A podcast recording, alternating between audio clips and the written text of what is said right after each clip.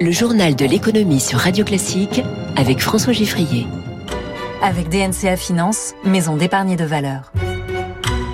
Et tous les matins, Radio Classique passe l'actualité économique au scanner. Trois titres ce lundi, le retour d'une frayeur nommée Evergrande, les perspectives des compagnies aériennes mondiales. On entendra Alexandre de Juniac et puis la pénurie de chauffeurs routiers en France, potentiel frein à la reprise. Dans cinq minutes, le Focus Echo de Radio Classique. Tout comme Bernard Tapie, il a été homme d'affaires, président de l'OM, homme politique. Christophe Boucher avec nous à 6h45. Radio Classique. Moins 1% à Tokyo, moins 2% et au-delà même à Hong Kong. La tension est là en ce moment même sur les places boursières asiatiques. Il faut dire qu'il y a du nouveau sur le dossier Evergrande. Bonjour Eric Mauban. Bonjour François, bonjour à tous. Et ça se passe justement sur le marché de Hong Kong où le géant chinois de l'immobilier annonce qu'il suspend ses opérations. Effectivement, suspension des opérations, suspension de la cotation en bourse aussi, de quoi semer le trouble dans les salles de marché. Evergrande est un conglomérat chinois très impliqué dans l'immobilier. Il gère près de 800 chantiers et s'est endetté à hauteur de 260 milliards de dollars. La crise sanitaire l'a rudement frappé. Les confinements ont fait reculer les ventes. Pékin a également pris des mesures pour lutter contre la spéculation immobilière. Conséquence, eh bien, Evergrande ne parvient plus à gagner suffisamment d'argent pour rembourser ses dettes et honorer ses engagements financiers. Le risque de faillite augmente. Si tel est le cas, eh bien, toute l'économie chinoise pourrait en souffrir. L'immobilier représente le quart de l'activité économique du pays. Si les autorités chinoises ne viennent pas au secours d'Evergrande, ce sont 3,8 millions d'emplois qui sont menacés. Et si au contraire elles interviennent, eh bien là, le risque est de voir les créances douteuses se multiplier dans tout le pays et de freiner les investissements étrangers. Explication d'Éric Mauban. Secteur tétanisé pendant de si longs mois par la pandémie, le transport aérien se réunit à Boston. Assemblée générale de l'IATA depuis hier et jusqu'à demain. L'IATA qui regroupe les compagnies aériennes représentant environ 90% du trafic mondial. Un trafic qui, après sa chute de 2020, un plongeon même, moins 60%, se remet sans doute trop, trop lentement, trop doucement. Alexandre de Juniac, ancien président de l'IATA, ancien patron d'Air France KLM. Les compagnies aériennes sortent de cette crise quand même très très durement frappées, notamment financièrement. On aura moins de vols long courriers.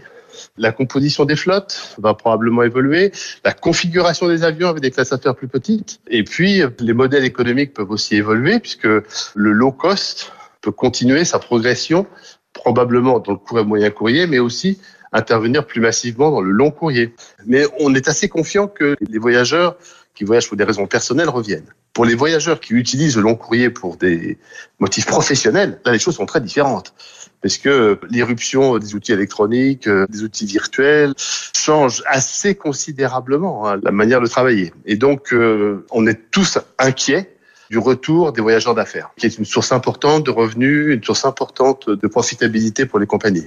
Les compagnies aériennes ne sont pas dans une situation financière pour procéder à tous les investissements nécessaires. Donc il faudra qu'elles soient extrêmement sélectives. Il faudra choisir les bons créneaux. Ce sera les meilleurs qui resteront.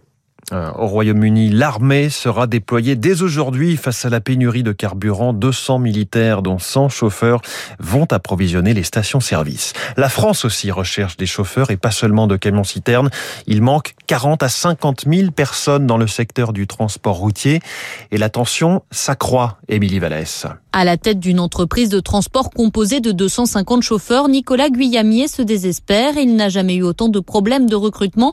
Il lui manque une trentaine de conducteurs pour faire tourner son activité. Il y a entre 10 et 15 camions d'arrêtés, ça c'est une évidence, qui ne partent pas parce qu'il y a un manque de conducteurs. Mais on a aussi des trafics où on ne peut pas répondre présent vis-à-vis de nos clients. On ne peut pas les commencer puisqu'on n'a pas les chauffeurs. Je pense qu'il y a eu un manque cruel de formation, que le sujet a été mal travaillé. On a plein d'apprentis dans les bureaux, mais des apprentis en tant que conducteurs, ça on n'en a pas. On souffre d'une méconnaissance de nos métiers explique Vanessa Ibarlucea, porte-parole de la Fédération nationale des transports routiers. On a cette image du conducteur euh, ou de la conductrice qui part pour une semaine, qui voit pas sa famille. C'est plus du tout ça la réalité de la très grande majorité euh, de nos salariés. En France, aujourd'hui, 75% des trajets de transport routier de marchandises se font sur moins de 150 km. On rentre chez soi le soir. Pour rendre le métier attractif, il faut surtout augmenter les salaires selon Thierry Douin de la CFTC Transport. Il n'y a pas qu'un déficit d'image, il y a aussi un déficit social, un déficit de reconnaissance des salariés. Dans les entreprises, si on prend moyennement, on est peut-être entre 1400 et 1500 euros net par mois. À quoi il faut rajouter les primes et les frais de déplacement.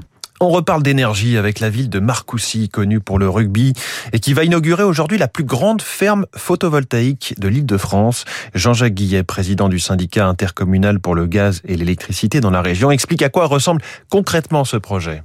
Alors ça ressemble à des panneaux, hein, tout simplement. Hein. Ça ressemble à des panneaux. Il y en a quand même 57 000. Alors évidemment, il y a un ensemble de panneaux quand on voit ça euh, qui est assez impressionnant. Hein.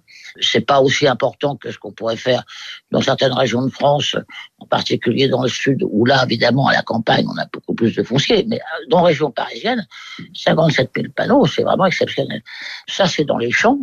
Et puis, on a des projets aussi à l'intérieur même de la métropole, là où on n'a pas d'espace au sol c'est utiliser les toitures. Ah, les toitures, donc 57 000 panneaux aujourd'hui pour l'équivalent de la, consommation électrique de 10 000 personnes. Enfin, dans l'actualité économique, le cri du cœur de la famille Mullier, nous ne vendrons jamais au champ, affirme le président de l'association familiale qui détient l'enseigne, alors que des discussions avec Carrefour sont évoquées, mais il n'exclut pas des alliances ou des partenariats.